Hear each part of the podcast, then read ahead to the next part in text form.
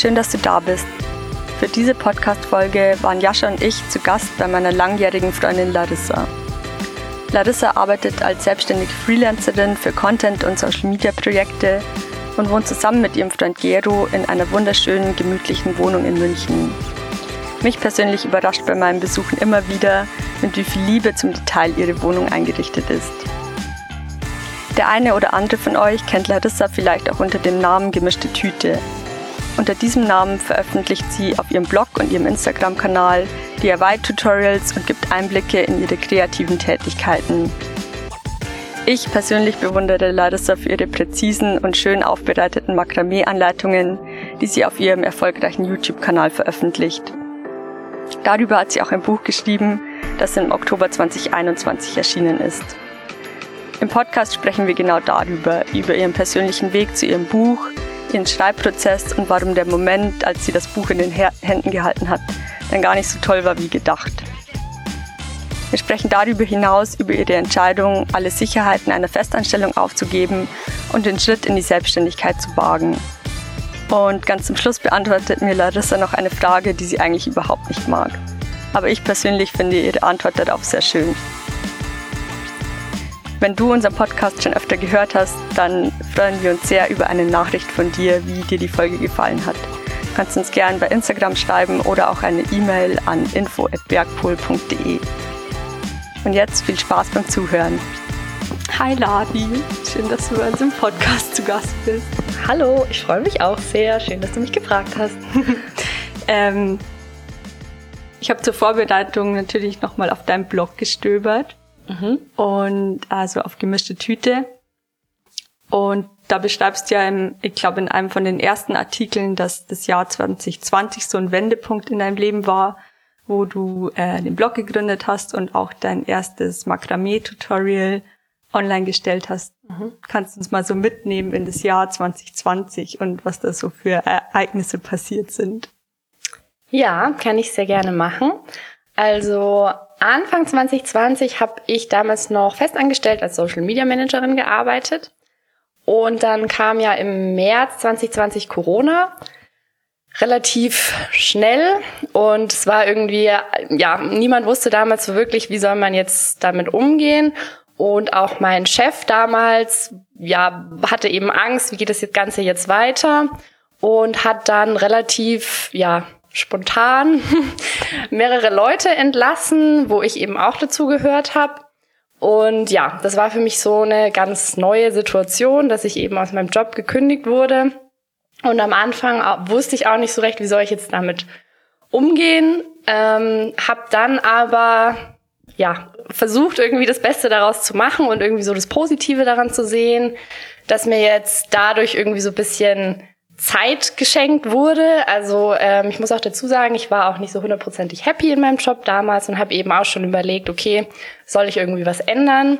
Und ja, dann hatte ich halt von heute auf morgen irgendwie ganz viel Zeit darüber nachzudenken, was will ich eigentlich, was will ich eigentlich machen und habe dann eben auch bewusst gesagt, okay, ich nehme mir jetzt mal ein paar Monate Zeit, um ja darüber so nachzudenken. Mhm. Und ich hatte irgendwie schon länger im Hinterkopf, dass ich mal einen Blog schreiben will oder habe irgendwie schon öfters mal drüber nachgedacht, ob ich einen Blog gründen soll und habe das dann damals eben gemacht. Ähm, mein Blog Gemischte Tüte, hast du ja eben schon gesagt. Und ja, ich habe das auch so ein bisschen gemacht, um mir so Struktur zu geben tatsächlich. Mhm. Also ich habe mir dann vorgenommen, ich möchte einmal die Woche eben einen Blogbeitrag schreiben. Und das hat dann ganz gut geklappt, weil ich dann irgendwie nicht so in dieses, was mache ich jetzt eigentlich, abgerutscht bin, sondern irgendwie so eine andere Beschäftigung hatte und irgendwie auch so ein Ziel hatte. Und habe mir da auch so eine kleine Bucketlist geschrieben mit Dingen, die ich eigentlich machen möchte, was ich vielleicht lernen will und darunter eben auch Makramee knüpfen lernen. Ähm, beziehungsweise hatte ich mich eben vorher schon damit beschäftigt und habe das dann aber noch intensiver gemacht und habe dann eben auch angefangen, so meine eigenen Kreationen zu knüpfen und ja, das dann irgendwie auch so mit den Leuten zu teilen. also habe dann angefangen, auch mich mehr mit Videoschnitt zu beschäftigen. Mhm. Mein Freund macht es eben beruflich und konnte mir da viel helfen und zeigen. Dann habe ich eben auch YouTube-Tutorials aufgenommen zum Thema Makramee. Und ja, habe mich da so dann in diese ganzen neuen Sachen irgendwie reingefuchst und es war total gut und hat mir auch total geholfen, irgendwie in der Zeit, ja, mich wieder neu auszurichten sozusagen. Genau. Und dann ähm, hattest du so einen Zeitraum, wo du komplett frei warst und dann bist du aber ja wieder in eine Festanstellung gegangen. Ja, genau. Also ich habe damals dann vor allem auch aus finanziellen Gründen eben gesagt, ähm, ich suche mir jetzt wieder einen Job. Hatte eigentlich zuerst die Überlegung, einen Teilzeitjob mir zu suchen und nebenbei eben mit meinem Blog und meinem YouTube-Kanal YouTube weiterzumachen. Ähm, ja, war aber gar nicht so einfach, einen Teilzeitjob zu finden. Deswegen habe ich dann eben äh, einen Vollzeitjob auch wieder angenommen. Also ich hatte dann eben vier Monate, in denen ich damals arbeitslos war und halt eben meinen Blog aufgebaut habe, meinen YouTube-Kanal aufgebaut habe. Und dann habe ich im August 2020 damals wieder angefangen, Vollzeit zu arbeiten. Wollte das Ganze mit dem Blog und YouTube aber nebenbei auch noch weiter machen. Mhm. Hab das dann auch weiter gemacht, aber halt schnell festgestellt, okay, das funktioniert halt einfach nicht mehr so gut. Ähm, wenn ich fünf Tage die Woche arbeite und dann am Wochenende noch Videos aufnehme und schneide, dann ist das natürlich auch nicht mehr so viel Zeit für anderes. Und genau, dann habe ich Ende des Jahres auch eben nochmal so eine Zeit gehabt, wo mir alles bisschen zu viel war und ich dann überlegt habe, wie soll das Ganze jetzt irgendwie weitergehen oder ja, was soll ich jetzt weiter machen und äh, ich weiß nicht, ob ich dir jetzt schon was vorwegnehme, ja, aber ich erzähle einfach mal weiter wie so die Story weiterging. Ähm, genau, und ähm, dann ist Anfang des Jahres 2021 eine Buchanfrage in mein E-Mail-Postfach getrudelt. Mhm.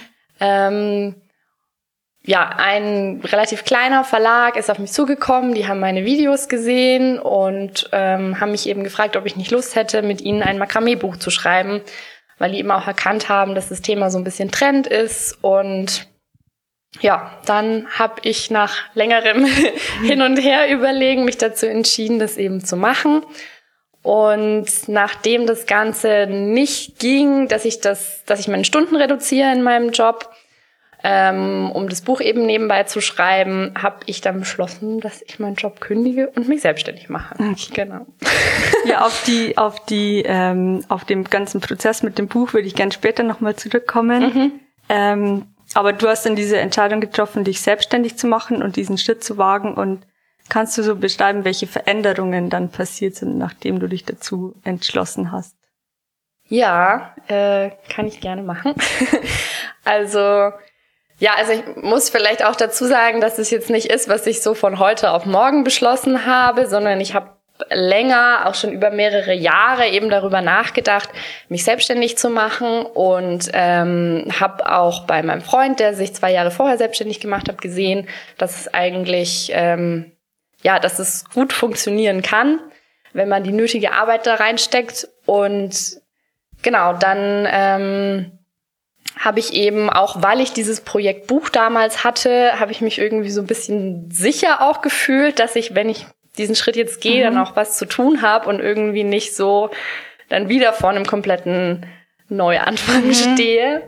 Ähm, genau, und ja, nachdem ich diese Entscheidung getroffen hatte, war es natürlich auch erstmal so ein bisschen Unsicherheit und wie wird das jetzt laufen? Wird das irgendwie alles klappen? Aber irgendwie haben sich die Dinge dann einfach so gefügt. Also ähm, ich bin sehr froh, dass ich eben meinen Freund hatte, der mir so viel sagen konnte, wie er das gemacht hat oder wie das eben bei ihm gelaufen ist, worauf man achten muss. Und ähm, habe dann eben auch den Gründungszuschuss für meine mhm. Selbstständigkeit beantragt und ähm, ja, da muss man dann auch alles mögliche Businessplan schreiben, Finanzplan schreiben und so solche Sachen ja. eben machen und ähm, ja, habe natürlich auch mein Netzwerk so ein bisschen angeschmissen und so versucht, dann auch neue Kunden zu bekommen. Und ja, ich habe irgendwie einfach gemerkt, wenn ich darauf vertraue, dass das alles irgendwie schon gut wird, dann läuft das irgendwie auch. Und mhm. ähm, ja, das hat sich dann irgendwie, hat sich dann alles so natürlich ergeben. Und das ist eigentlich sehr schön zu sehen. Und ich habe auch gemerkt, ähm, weil ich hatte dann so nach drei, vier Monaten, in denen ich dann selbstständig war, auch so eine Zeit, wo ich noch mal so ein Tiefpunkt hatte, ob das jetzt alles so richtig ist und ob das jetzt irgendwie alles so läuft. Und ähm, habe da dann auch noch mal krass so eine Akquisephase gemacht, wo ich super viele Unternehmen angeschrieben mhm. habe, ähm, mich beworben habe auf Ausschreibungen und habe dann gesehen, okay, ich kann jederzeit auch selbst aktiv werden. Also wenn irgendwie ähm, wenn irgendwas nicht so läuft, dann habe ich es irgendwie selber in der Hand, aktiv zu werden und selbst irgendwie was zu machen und dann ähm, ändert sich auch was. So. Mhm. Ja. Bei dem Punkt mit der Akquise finde ich voll spannend. Wie bist du da ähm, vorgegangen? Also hast du die Leute per Mail angeschrieben und hast dir Sachen rausgesucht, die dich selber interessieren? Oder wie, hast, wie bist du da rangegangen? Mm, also ich habe mich auf mehreren Plattformen registriert. Es gibt ja so Freelancer-Plattformen, mhm. ähm, weiß ich nicht, darf ich sagen, oder? Ja. also auf freelance.de zum Beispiel mhm. und auf Malt und ähm, da können eben auch Unternehmen ausschreiben, wenn sie Projekte haben, für die sie Freelancer suchen. Mhm. Und man kann sich dann als Freelancer da so ein Profil anlegen und eben darauf bewerben. Das habe ich halt ganz viel gemacht. Und aber auch so diese klassischen Stellenbörsen wie zum Beispiel Indeed, ähm, da findet man ja auch Freelance-Jobs. Mhm. Und da habe ich eben ganz viel geguckt, was gibt's so in meinem Bereich und habe mich darauf dann eben beworben und ähm, ja, halt die Leute per E-Mail angeschrieben, genau. Okay, und da sind dann auch ähm, Jobs dabei rausgekommen oder Aufträge für dich? Mhm, genau, ja. Cool. Also ich hatte eben vorher ähm, zwei feste Kunden, sage ich jetzt mal, mhm. die ich auch halt von vorher schon kannte, eine Agentur und eben ein Unternehmen, ähm, und dann habe ich diese Akquise gestartet und dann sind ähm, nochmal zwei neue Kunden halt dazugekommen, mhm. die darüber sich dann ergeben haben. Und ja, dann bin ich auch so relativ zuversichtlich ins neue Jahr gestartet, dass ich irgendwie in der Lage bin, meine Rechnung zu bezahlen und alles, weil ich dann irgendwie genug Aufträge habe, wo irgendwie genug Geld reinkommt, weil das dann eben auch der Zeitpunkt war, wo dann mein Gründungszuschuss ausgelaufen mhm. ist und genau, ja. Du hast jetzt schon voll viele ähm, interessante Sachen gesagt mit ähm, eben so selber aktiv werden, dass da jederzeit die Möglichkeit besteht und ähm, dass du dir eben mit deinem Blog und mit gemischte Tüte selber so Struktur geschaffen hast. Ähm, was würdest du jetzt anderen Personen raten, die jetzt auch durch eine Kündigung oder durch ähm, irgendeine andere lebensverändernde, durch irgendein anderes lebensveränderndes Ereignis vor einer beruflichen Neuorientierung stehen? Mhm. Ja, das ist eine gute Frage.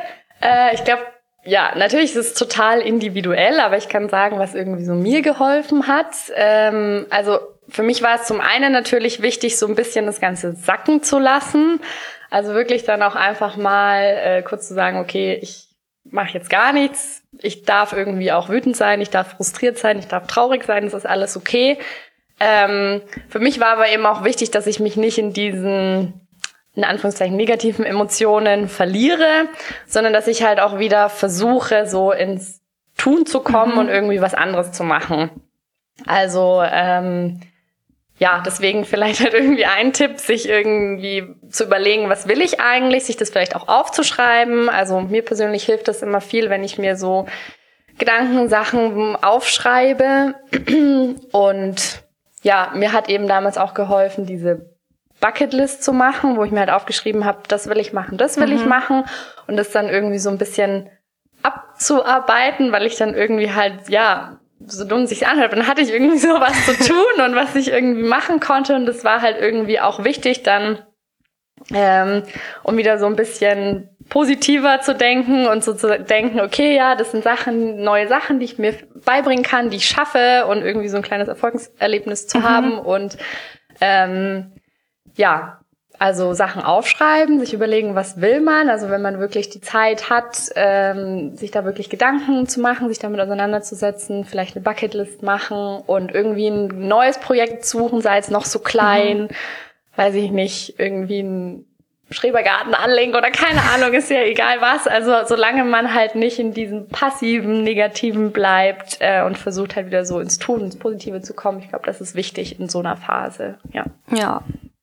ja, und ich meine, aus deinem, ähm, da, dadurch, dass du ins Tun gekommen bist, ist ja dann auch dein YouTube-Channel entstanden, der ziemlich erfolgreich ist mit über 5000 Abonnenten inzwischen. Ja. ähm, hast du da, kannst du so ein Erfolgsrezept skizzieren oh Gott. für einen erfolgreichen YouTube-Channel? oh Gott, das ist auch schwierig, glaube ich. habe ich mich interessanterweise letztens auch mit jemandem drüber unterhalten. Ähm, ich glaube, was bei mir halt viel mit reingespielt hat, ist dieses Ding, dass ich halt so ein Trendthema hatte. Ähm, also, dass es wirklich zu der Zeit in Corona, die Leute mussten daheim bleiben und da war irgendwie so dieser Trend wieder zu dem, ich mache Sachen selber. Manche haben angefangen zu töpfern, weiß ich nicht. Also mhm. es war halt momentan so die Phase oder die Zeit dafür, um halt wieder so alte Handarbeitstechniken, sage ich jetzt mal, mhm. ähm, irgendwie zu erlernen, damit irgendwie was zu machen. Und ich glaube, das hat mir halt schon sehr in die Karten gespielt, dass das halt einfach so ein Trendthema ist. Und äh, YouTube funktioniert ja, wie eine Suchmaschine, ist ja eigentlich nur eine Videosuchmaschine sozusagen. Ja. Und da haben halt einfach zu dem Zeitpunkt viele Leute nach Makramee-Tutorials gesucht. Ähm, deswegen glaube ich, hat das ganz gut funktioniert.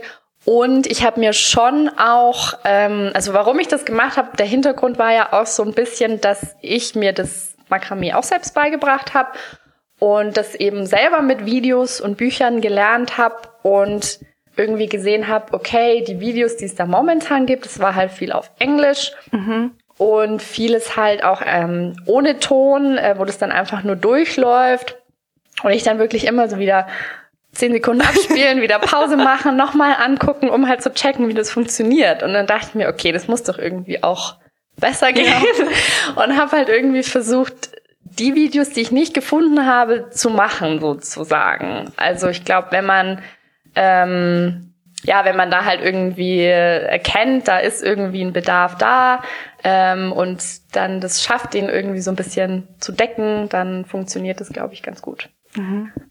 Ja, sonst.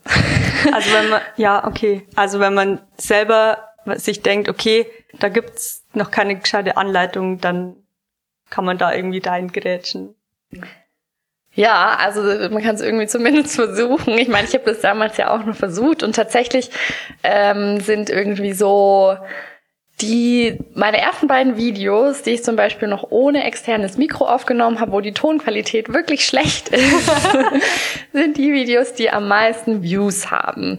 Und das sind aber die beiden Videos mit den Makramee-Projekten Blumenampel und Traumfänger, was halt am meisten gesucht wird. Also mhm. es ist halt einfach wirklich, ähm, man muss wenn man auf YouTube erfolgreich sein will, sich überlegen, wonach suchen die Leute und irgendwie dafür halt Videos machen. Mhm. Ich glaube, ich weiß nicht, ob gibt noch so viel mehr, was damit reinspielt, aber so, ähm, das ist, glaube ich, schon mal ein ganz guter Ansatz. Okay. Und wenn du dir jetzt dein erstes Video anschaust oder die ersten beiden und das jetzt mit den Videos vergleichst, die, vergleichst, die du jetzt aktuell online stellst, was hat sich da so geändert? Ähm, also es ist auf jeden Fall vom Setup professioneller geworden. ähm, genau, also ich habe äh, ja jetzt ja eben ein externes Mikro, die Tonqualität ist besser. Ähm, ich habe mich natürlich auch vom Schnitt her bisschen weiterentwickelt. Also mhm. Also ich würde sagen, so Schnitt, Farbbearbeitung und so, das ist alles natürlich jetzt bisschen besser geworden als noch bei den ersten Videos, ähm, weil ich halt einfach jetzt mehr Übung habe und mehr Erfahrung habe darin. Ähm, und ich habe dann auch, also die ersten Videos waren auch so relativ spontan. Da habe ich mir jetzt nicht großartig irgendwie ein Konzept vorher überlegt, sondern habe irgendwie einfach mal gemacht. Und jetzt versuche ich schon immer so ein bisschen vorher mir halt einfach zu überlegen, okay, äh, was will ich ungefähr sagen, was ist wichtig zu erwähnen und so. Ja, wobei ich auch nicht weiß, ob das unbedingt besser ist mit dem Konzept, weil ja, was dann so nicht mehr so spontan ist, oder? Ja, es ist halt dann ähm, vielleicht nicht mehr so ganz so authentisch wie jetzt die ersten Videos, wo ich dann halt auch einfach irgendwas erzählt habe, wo ich in dem Moment dachte, das ist wichtig für die Leute und nachdem die Videos gut funktionieren, scheint es auch wichtig ja. für die Leute gewesen zu sein. Also. Aber ich denke, es ist schon hochkomplex, irgendwie so ein Tutorial aufzunehmen, weil du musst ja das total abstimmen mit was du erzählst und was du dann währenddessen zeigst und wie du es dann alles schneidest und dass es dann alles zusammenpasst. Das ist ja schon eine Aufgabe irgendwie. Ja, also es ist auf jeden Fall sehr zeitaufwendig. Deswegen habe ich jetzt auch schon länger kein neues Video mehr veröffentlicht, muss ich sagen, weil jetzt momentan eben sehr viel äh, zu tun ist. Aber ja, also es ähm, ist natürlich die Vorbereitung schon zeitintensiv, ähm, weil ich mir dann irgendwie erst überlege, was möchte ich für ein Makramee-Projekt machen. Dann knüpfe ich das einmal selbst für mhm. mich und schreibe mir eben auch dabei die einzelnen Schritte auf und ähm, gucke dann auch nochmal, ob ich irgendwo halt was verbessern kann. Ähm, und genau, dann muss ich mir natürlich überlegen, okay, welche, wie zeige ich das jetzt in dem Video? Und das Aufnehmen dauert dann meistens auch schon so einen Tag und dann nochmal Schnitt drei, vier mhm. Tage. Also das ist schon sehr zeitaufwendig, ja. Krass. Und aber du bekommst ja auch wahrscheinlich auf YouTube total viel Feedback aus der Community. Mhm. Was freut dich da so am meisten, was du von den Zuschauern zu ja. hören bekommst? Äh, also ich freue mich immer, wenn die Leute schreiben, äh, danke für das Tutorial. Ich habe das irgendwie schon so oft probiert und es hat irgendwie, ich habe es mhm. nie gecheckt und jetzt mit deinem Tutorial habe ich es verstanden. Das finde ich immer total schön zu hören, wenn die Leute, also wenn ich den Leuten wirklich weiterhelfen kann. Ähm, und ich glaube, das, was mich so am meisten auch mal berührt hat, das war tatsächlich eine, die hat mir dann auf Instagram geschrieben. Auf YouTube äh, die Kommentare sind natürlich immer eher ein bisschen kürzer und die hatte dann eben mich auf Instagram gesucht, hat mir geschrieben, sie hat meine Videos gesehen und dass sie dadurch eben zum Makramee-Knüpfen gekommen ist und dass es äh, ihr total hilft, einfach so abzuschalten neben ihrem Job und ihrem Alltag als Mama und dass sie dann irgendwie abends sich zurückziehen kann, Makramee mhm. knüpfen kann, dass es ihr halt irgendwie voll viel gibt. Und das fand ich so total schön, dass ich irgendwie so bisschen dazu beitragen konnte, ja. dass sie irgendwie so, ja, dieses neue Hobby, diese Leidenschaft für sich entdeckt hat und dass ihr das irgendwie hilft, ja. Cool. Und ähm, haben, da haben wir jetzt vorher schon das ein bisschen angesprochen, seit äh, Oktober 21 gibt's ja auch jetzt deine Tutorials in Buchform. Mhm. Ähm, und du hast erzählt, dass der Verlag auf dich zugekommen ist und du dann eben angefangen hast, das Buch zu schreiben. Ähm, und da wäre jetzt meine Frage, wie bist du diesen Schreibprozess angegangen? Ja, ähm, also ja, tatsächlich habe ich ähm, so ein paar Sachen halt auch verwurstet, die ich irgendwie schon hatte. also wo ich irgendwie schon mir mal, ja, wo ich schon mal was geknüpft habe. Ähm, und da zum Beispiel noch kein Video draus gemacht habe oder noch keinen Blogbeitrag, aber irgendwie schon die Anleitung hatte, mhm. Ähm, habe ich dann hergenommen und dann musste ich das eigentlich ja nur noch runterschreiben, so die Sachen. Ähm, und sonst habe ich mir überlegt, ähm, was soll irgendwie so in dem Buch drin sein. Also mir war eben wichtig, dass das, ähm, das Buch möglichst viele Leute irgendwie abholt, also ich, dass ich so möglichst viele verschiedene Projekte zeigen kann. Ähm, für Leute, die vielleicht eher mal was Praktisches machen wollen, habe ich irgendwie einen Obstkorb mit drin. Leute, die eher dekorative Sachen machen wollen, habe ich eben eine Blumenampel oder einen Wandbehang mit rein. Und genau, habe mir halt dann überlegt, okay, was soll da drin sein? Welche Projekte sollen da ungefähr drin sein? Und habe natürlich auch mit dem Verlag besprochen, wie soll das ungefähr aufgebaut sein. Und dann hatte ich eben halt schon mal so diesen groben Aufbau oder diese grobe Struktur. Ähm, ja, und dann habe ich einfach versucht, das irgendwie abzuarbeiten. Also habe mich halt hingesetzt und habe irgendwie aufgeschrieben, was ich weiß. Also ich glaube, das ist halt nochmal so ganz anders, als wenn man jetzt einen Roman oder mhm. eben ein fiktives Buch schreibt, ähm, weil das Ganze ja irgendwie so deiner Fantasie dann entspringt um, oder du irgendwelche Erfahrungen verarbeitest oder so. Aber bei dem, bei diesem Makramee-Buch, da schreibe ich ja eigentlich nur auf, was weiß ich so ja. ähm, über Makramee, über die Knoten, wie man die knüpft. Also es ist jetzt nicht so, dass ich da mir so viel Neues überlegen muss, weißt du, wie ich meine? Mhm, ja. Deswegen äh, war es halt relativ viel aufschreiben und dann eigentlich eher so in eine schöne Form bringen, sozusagen. Ja. ja. Und also ich glaube, da voll viele Leute träumen davon, mal so ihr eigenes Buch in den Händen zu halten. Kannst, also ist es wirklich so toll, wenn man dann das veröffentlichte Buch gedruckt in den Händen hält? Wie war das? oh Gott. Also, wenn ich das jetzt sage, ich will niemanden entmutigen, gell? aber dieser, ich habe mir auch immer so gedacht, dieser Moment, wenn ich dann dieses Buch in den Händen halte, wird irgendwie total krass. Und als dieses Buch ankam und ich dann in den Händen halte, das war wirklich so, das war eigentlich richtig scheiße. oh Gott. Und ich musste weinen, aber ich musste eigentlich eher weinen, weil ich es irgendwie, weil ich irgendwie nicht so hundertprozentig zufrieden war. Ähm, und weil ich irgendwie so ein bisschen dachte, na toll, jetzt ist es irgendwie das geworden. Also das hört sich total scheiße. aber ich weiß auch nicht, es ist ich glaube, das lag auch eher so ein bisschen daran, dass äh, dass dieser ganze Prozess ähm, von dem Buchschreiben, also dass sich zum Ende hin halt herausgestellt habe, dass ich schon irgendwie einen anderen Anspruch und eine andere Vorstellung habe, als mein Verlag mhm. hatte. Und letztendlich ist vor allem so von der Gestaltung, vom Layout, vom Design her halt so ein bisschen ein Kompromiss geworden. Ähm, ich bin trotzdem zufrieden damit. Ähm, aber so in dem Moment, als ich es dann irgendwie in der Hand hatte, dachte ich mir so, Mann, irgendwie hätte ich da auch noch mehr oder was Cooleres draus machen sollen.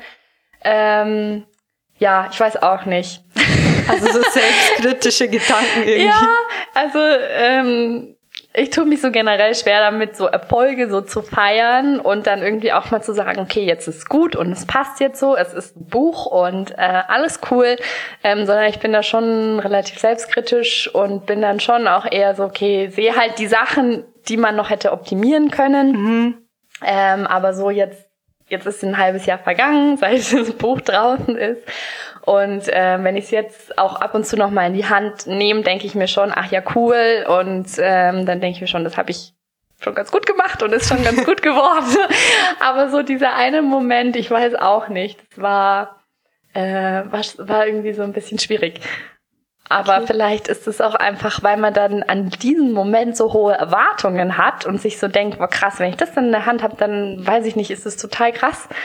Und ähm, dann war es nicht so. Also vielleicht ist es auch so ein bisschen romantisiert, dieser Moment. Ich kann es nicht genau sagen, ob es anderen Autoren und Autorinnen auch so geht oder ob es nur mir so geht. Ja. Ich kann mir das schon vorstellen, weil du arbeitest ja da eigentlich, keine Ahnung, wie lange hast du für das Buch gebraucht? Äh, ich habe ein halbes, dreiviertel Jahr ungefähr dran ja. gearbeitet, ja. Du arbeitest so ein Dreivierteljahr nur an, oder hauptsächlich an diesem Projekt mhm. und dann ist es da und man denkt sich jetzt, wenn ich das geschafft habe, dann ähm, muss ich, also so ähnlich wie wenn man auf einen hohen Berg steigt, irgendwie mhm. so ein mhm. Glücksgefühl einstellen wahrscheinlich. Ja. Ja, irgendwie dachte ich das, genau. Aber es ist halt einfach dieser ganze Prozess. Also es war halt mein erstes Buch. Ich wusste so vieles einfach noch gar nicht. Und ähm, dieser ganze Prozess war halt auch einfach total anstrengend und hat schon auch viel von mir abverlangt. Viel Energie, viel Diskussion auch mit dem Verlag und viel, äh, ja, das ist einfach super viel reingeflossen und irgendwie ähm, ist es dann schon so, dass man sich so denkt, irgendwie dieser Moment, wenn es dann da ist, dann ist irgendwie so das alles auf einmal weg, aber so ist es halt ja. irgendwie nicht. Also. Und was hat dir jetzt bei dem Prozess geholfen am allermeisten? Welchen meinst du? Bei dem Schreibprozess oder bei dem Entstehungsprozess von dem Buch? Äh, was mir geholfen hat, ähm, auch immer mal wieder Abstand davon zu gewinnen. ja, also wirklich, wenn ich dann äh, mal eine Woche lang jeden Tag mich zwei, drei Stunden hingesetzt und an dem Buch geschrieben habe und dann vielleicht auch mal eine Phase hatte, wo ich nicht weitergekommen bin oder wo ich mir dachte, okay, das ist irgendwie alles nicht gut genug und am Ende kauft es niemand und so, dann wirklich auch immer sagen, okay, ich lasse das jetzt einfach mal zwei, drei Tage liegen und dann mache ich weiter. Also ich glaube, es ist schon wichtig, dass man auch immer mal wieder ich glaube, bei jedem kreativen Prozess, mhm. auch wenn man irgendwie ein Bild malt oder irgendwie was anderes entsteht, dass man auch immer mal wieder Abstand gewinnt mhm. und dann ähm, wieder sich mit neuer Energie irgendwie dran setzt. Also ich glaube, das hat mir am meisten geholfen, also auch durchzuhalten, einfach immer mal wieder zu sagen, okay, geht gerade nicht, dann mache ich jetzt mal was anderes und dann mache ich wieder später weiter. Ja, voll. Es ist voll der gute Tipp, glaube ich. Weil wenn man sich dann so drauf versteift und dann nur noch daran arbeitet, dann wird es einfach nicht besser wahrscheinlich. Ja, das ist, ja. dann kommt nur noch die Verschlimmbesserung. ähm, auf deiner Webseite hast du ja auch ein total ausführliches äh, Q&A zu zum Buchprozess mhm. ähm, und beschreibst da auch, wie die Vergütung abgelaufen ist mit dem Verlag und wie die Kommunikation mit dem Verlag war. Ähm, warum ist dir das da so wichtig, so transparent zu kommunizieren? Ähm, mir ist es wichtig, weil vieles von dem, was ich gelernt habe, ich halt vorher einfach nicht wusste und ich auch vorher nicht so wirklich recherchieren konnte. Mhm. Also ich habe, bevor ich diesen Vertrag unterschrieben habe, habe ich natürlich äh, gegoogelt, recherchiert, was ähm, was verdient man so als Autor? Was kann man irgendwie als Erstautorin verlangen? Äh, wie, was sind Vergütungsmodelle? Wie läuft das Ganze ab? Worauf sollte man achten, wenn man irgendwie einen Buchvertrag unterschreibt? Mhm. Und ähm, ich fand es schwer, ich weiß nicht, ob ich nicht richtig recherchiert habe, aber ich fand es nicht so einfach, irgendwie da gute Informationen zu finden. Und deswegen war mir das schon auch wichtig, dann von meiner Erfahrung zu berichten und irgendwie zu erzählen, wie ist das irgendwie bei mir abgelaufen und ähm, ja, wie läuft das so generell ab? Auch so die Leute, mit denen ich irgendwie gesprochen habe über das Buch, haben oft halt die gleichen Fragen gestellt und dann wollte ich die irgendwie so beantworten. okay. Ja. Ja. Ja, ich meine, das ist ja auch voll das spannende Thema einfach. Ähm, und inzwischen arbeitest du jetzt, da haben wir auch vorher schon drüber gesprochen, hauptsächlich als Freelancerin für verschiedene Projekte oder mhm. Auftraggeber. Mhm. Ähm, was macht dir denn da am meisten Spaß? Also welche Aufträge sind so deine favorisierten? ähm, also tatsächlich macht, also macht mir am meisten Spaß momentan Content Creation. Ähm, also ich habe zwei Kunden, für die ich regelmäßig Fotos und Videos für Social Media produziere. Und ja, da macht, ja, das macht mir momentan eigentlich am meisten Spaß, ähm, auch so in der Kommunikation mit den Kunden, wenn, äh, weil ich irgendwie weiß, okay, das läuft irgendwie cool ab, äh, ich verstehe mich gut mit den Kunden, mhm. ähm, die geben mir ein Briefing, ich weiß, was ich machen muss, ich weiß, was die irgendwie so erwarten. Und ähm, dann kann ich eben da so ein bisschen ja, für den einen Kunden auch relativ frei mir überlegen, was ich machen möchte und wie ich das umsetzen möchte. Und das macht mir am meisten Spaß, weil ich da eigentlich genauso diese Vorteile von der Selbstständigkeit relativ gut ausleben kann. Also ich kann irgendwie, ähm, ich kann irgendwie kreativ sein. Ich habe irgendwie meine Freiheit, dass ich mir das selber einteilen kann. Ich weiß, bis zu dem und dem Zeitpunkt muss ich dieses Video oder dieses Foto abliefern. Ähm, aber ich habe jetzt nicht den Druck, ich muss das da und da mhm. machen. Und ähm, ja, bin da relativ frei in der Gestaltung. Das finde ich sehr schön. Also diese zeitliche Flexibilität ist für dich so einer der größten Vorteile am Selbstständigsein? Ja, schon. Also ähm, dass ich halt einfach, genau, dass ich mir einfach so meine Zeit irgendwie frei einteilen kann. Und ähm, gerade jetzt bei so einem kreativen Prozess merke ich halt, manchmal läuft's, manchmal läuft's nicht. Und dass ich dann halt auch sagen kann, okay, heute ist einfach so ein Tag, da kriege ich irgendwie nichts hin, dann mache ich es halt morgen so. Und ähm, zumindest meine Erfahrung ist, in einem Angestelltenverhältnis ist es ja dann oft so, dann muss es halt irgendwie jetzt heute sein mhm. und muss es irgendwie jetzt passieren. Und deswegen finde ich das sehr schön, dass ich mir das jetzt ähm, ja, relativ frei einteilen kann und ähm, ja, so generell mehr Freiheit zu haben als in einem Angestelltenverhältnis, finde ich eigentlich so den größten Vorteil jetzt in der Selbstständigkeit. Und siehst du auch Schattenseiten, mit denen du jetzt vielleicht nicht gerechnet hast vorher? ähm, ja, es gibt natürlich auch Schattenseiten. Ich vieles war mir, glaube ich, schon auch bewusst. Also natürlich, äh, der größte Punkt ist wahrscheinlich diese finanzielle Unsicherheit, also dass du halt nicht die Sicherheit hast, am Ende des Monats landet Betrag X auf deinem Konto. Mhm. Ähm, sondern du musst halt immer gucken, dass du genug Geld hast, äh, dass deine Aufträge, deine Projekte dir genug Geld einbringen, dass du halt deine Miete zahlen kannst. Ähm, und ja, wobei ich sagen kann, dass es für mich irgendwie auch äh, einen positiven Effekt hatte, weil ich vorher schon auch nicht so gut darin war, mit Geld umzugehen und das immer noch lerne. Aber dadurch, dass ich gezwungen bin, mich damit auseinanderzusetzen, ich muss irgendwie Geld zurücklegen für die Steuer, habe ich irgendwie schon ein bisschen besser gelernt, mhm. auch damit umzugehen. Also das ist jetzt wie so ein Bewerbungsgespräch, wo man so eine Schwäche als Stärke versucht aufzulegen. Aber ja, es ist tatsächlich, ähm, hat mir tatsächlich geholfen, da irgendwie so ein bisschen besseren Zugang dazu zu finden. Genau, also ähm, ja, natürlich äh, würde ich sagen, also diese Unsicherheit ist, glaube ich, eine, ja, eine Schattenseite der Selbstständigkeit und nicht nur in finanzieller Hinsicht, sondern auch so allgemein, oft hat man dann halt auch einfach nur einen, einen Auftrag via E-Mail, was man produzieren soll und ähm, hat dann irgendwie keinen, natürlich kein, wie einen Arbeitsvertrag, mhm. wo du weißt, du, du hast einen unbefristeten Vertrag, dir kann jetzt irgendwie nichts passieren, ja. ähm, sondern der Auftraggeber könnte im nächsten Monat sagen, okay, ähm, weiß ich nicht, Inflation, wir haben kein Geld mehr, um das zu finanzieren, deswegen brauchen wir dich jetzt nicht mehr. Und dann stehe ich natürlich da und muss mir irgendwie gucken, okay, was mache ich jetzt? Also Unsicherheit in jedem Bereich ist, glaube ich, so die größte Schattenseite, die man hat. Und da muss man irgendwie versuchen, mit um, umzugehen. Ja, aber es ist auch voll gut, sich also zu lernen, mit Unsicherheiten umzugehen. Mhm. Ja, da kommt wieder dieses Thema Vertrauen auch ja. mit rein. Ähm, wenn man darauf vertraut, okay, das wird schon irgendwie und wie gesagt, ich selbst bin in der Lage, aktiv was zu tun und ähm, ja, einfach dafür zu sorgen, dass, dass genug Geld reinkommt zum Beispiel, dann, wenn man darauf vertraut, dann läuft's eigentlich auch. Mhm. Aber natürlich ist dieses Vertrauen nicht immer da, ja.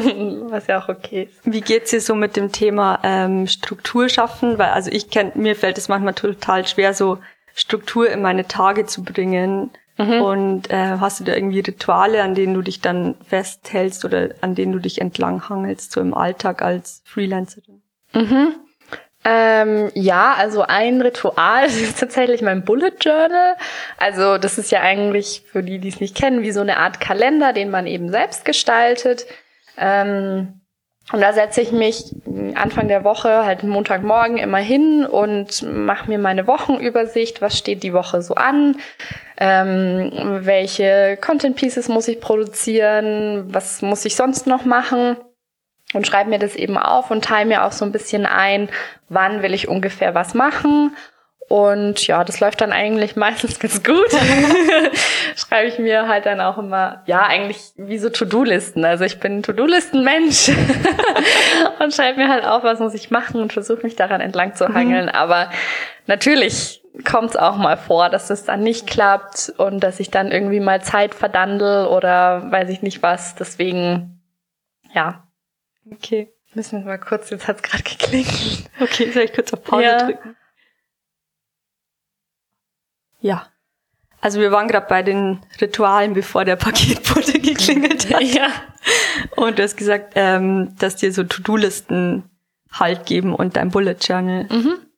Genau. Ähm, wie bewahrst du dir so die Kreativität im Alltag? Also abgesehen jetzt davon, dass du dir To-Do-Listen schreibst und solche Listen machst. Ja, ähm, die Kreativität. Ähm, ja, also ich gucke natürlich, dass ich irgendwie versuche, mir Inspirationen zu holen auf allen möglichen Wegen. Also ähm, natürlich auch in Social Media, in Pinterest, ähm, aber auch in Instagram. Ähm, versuche ich schon auch ja, Leuten zu folgen, die irgendwie coole Videos zum Beispiel produzieren oder wo ich den Stil von den Bildern mag, um auch so ein bisschen zu gucken, okay, wie gehen die vielleicht auch so eine kreative Herausforderung an und was kann ich mir davon abschauen? Also geht jetzt nicht um eins zu eins zu kopieren, ähm, aber ich glaube, jeder Mensch lässt sich irgendwie bei dem, was andere machen, inspirieren, ja. auch bei Filmen, bei Büchern oder auf Reisen in Gesprächen mit anderen Leuten. Ähm, ja, also mir hilft es zum Beispiel auch total, wenn ich nicht weiterkomme, äh, mit meinem Freund darüber zu sprechen, wie er jetzt vielleicht das angehen würde oder ihm zu sagen, mhm. ich habe da irgendwie diese Idee, aber weiß noch nicht so ganz, wie ich das umsetzen soll. Ähm, und wenn ich irgendwie auch nicht weiterkomme, dass er mir dann vielleicht auch mal hilft. Also ich bin natürlich in der glücklichen Lage, dass er jetzt sich auch in einem kreativen Beruf befindet und mir dann da irgendwie Input geben kann. Ähm, aber ja, also ich, und wie gesagt, was ich vorhin auch schon meinte, manchmal geht's halt auch einfach nicht. An manchen Tagen ist man auch ja. einfach nicht kreativ und dann muss man es irgendwie auch sein lassen. Und dafür merke ich auch, also bei mir kommt es eher so phasenweise in Schüben, wenn ich dann so eine Phase hab oder so einen kreativen Schub hab, dann versuche ich auch den auszunutzen und dann vielleicht gleich mehr zu machen. Ähm, ja, dann gleich irgendwie mehrere Bilder oder Videos zu mhm. produzieren, mhm. weil ich irgendwie merke, okay, gerade läuft's ähm, und dann mache ich das jetzt halt. also ist es auch so dein dein Tipp oder dein Impuls für andere, ähm, so auf das eigene Gefühl zu hören, um ins kreative Tun zu kommen? Hm, ja, ich glaube, es funktioniert nicht immer. Tatsächlich muss ich mich auch manchmal zwingen. Also jetzt gerade zum Beispiel beim Text schreiben, manchmal muss ich mich auch einfach hinsetzen und anfangen zu schreiben, mhm. um dann irgendwie so in den Flow zu kommen. also das merke ich schon. Manchmal muss man sich irgendwie auch einfach dazu zwingen. Aber wenn es halt wirklich gar nicht geht, dann auch mal zu sagen, okay, gut, dann lasse ich es jetzt halt mal okay. sein und mache das wann anders. Also Anfangen ist wichtig und dann mhm. wahrscheinlich auch so Ablenkung eliminieren. Ja, das ist schon auch wichtig, genau, ja. Dann irgendwie auch so mal das Handy weglegen oder dann vielleicht auch mal den Flugmodus schalten, damit kann niemand anrufen kann und so, wenn man irgendwie merkt, okay, es läuft jetzt gerade. Ja. Ähm, ich habe zum Schluss jetzt noch eine auch eine Bewerbungsgesprächsfrage. Okay. okay. Genau. Ähm, weil ich deine beiden Jahresrückblicke auf deinem Blog gelesen habe, auf ja. der Tüte. Und da bist du, glaube ich, bei beiden auf die Frage eingegangen, ähm, wo siehst du dich in fünf Jahren? Ja. Genau. Und das wäre jetzt meine Abschlussfrage, oh, wo Mann. du dich heute in fünf Jahren siehst. ja, ich habe auch in beiden Beiträgen geschrieben, dass ich die Frage eigentlich nicht gut finde. Aber ja, äh, sie wird trotzdem immer noch gerne in Bewerbungsgesprächen gestellt. Also ich glaube, man kann die Frage nicht so hundertprozentig beantworten. Ja, das glaube ich auch, dass das schwierig ist. Ja, weil sich in fünf Jahren halt einfach so viel ändert und man dann an einem ganz anderen Punkt steht. Also das, was ich, wie ich vor fünf Jahren auf die Frage geantwortet habe, war dann irgendwie ganz anders als das, wo ich jetzt heute bin. Ähm, aber jetzt ja, was ich mir jetzt so aktuell wünsche und was vielleicht dann in fünf Jahren ja auch Realität ist, kann ich ja sagen. Ähm, also momentan stehe ich so ein bisschen vor der Herausforderung, dass ich meine Tätigkeit als Freelancerin, also die Aufträge, die ich für meine Kunden mache, ähm, so ein bisschen in Einklang bringe mit dem, was ich für mich selbst, für meinen eigenen Blog, meine eigenen Kanäle mache, weil eben meine eigenen Kanäle momentan ein bisschen leiden. Ähm, darunter, dass ich halt äh, relativ Zeit investiere in Projekte und Kundenaufträge. Und da würde ich irgendwie gern besser die Balance mhm. finden. Und ähm, ja, vielleicht ist es dann in fünf Jahren auch so weit, dass ich auch mich auch über meine eigenen Kanäle bis zu einem gewissen Grad finanzieren kann und dann gar nicht mehr so viele Kundenprojekte machen muss. Das wäre natürlich schön. Und ähm, ich hätte gerne so meinen eigenen Space auch noch. Also momentan arbeite ich ja von zu Hause mhm. ähm, und mache auch meine Fotos und alles hier zu Hause und stelle dann immer das Wohnzimmer auf den Kopf und weiß ich nicht was. Und äh, ich hätte gern irgendwie entweder natürlich in einer größeren Wohnung ein kleines Arbeitszimmer oder extern irgendwie so einen Space, in dem ich irgendwie mein kleines mein kleines kreatives Reich einrichten kann. Und äh, dann natürlich auch noch ein bisschen professioneller so die Sachen umsetzen kann. Mhm. Und vielleicht ist es ja in fünf Jahren so weit, dass du mich da besuchen kannst. Ja, wollte ich auch gerade sagen, dann in fünf Jahren nehmen wir dann die nächste Podcast-Folge in deinem Atelier auf. Ja, mal schau. Genau. Voll schön. Ich finde, du hast voll schöne Impulse gegeben, auch ähm, so zum Thema Selbstständigkeit und wie man mit wie man es schafft, Struktur zu finden und sich Kreativität zu bebauen. Danke fürs Gespräch, Laden. Ja, danke dir. Es hat mich sehr gefreut. War sehr schön. Vielen Dank fürs Zuhören. Alle Infos und Links findest du wie immer in den Show Notes. Wenn dir die Folge mit Larissa gefallen hat, dann freuen wir uns sehr, wenn du unseren Podcast auf deiner Lieblingsplattform abonnierst und uns auch eine Bewertung dalässt. Vielen Dank fürs Zuhören und Habt noch einen schönen Tag und bis zum nächsten Mal.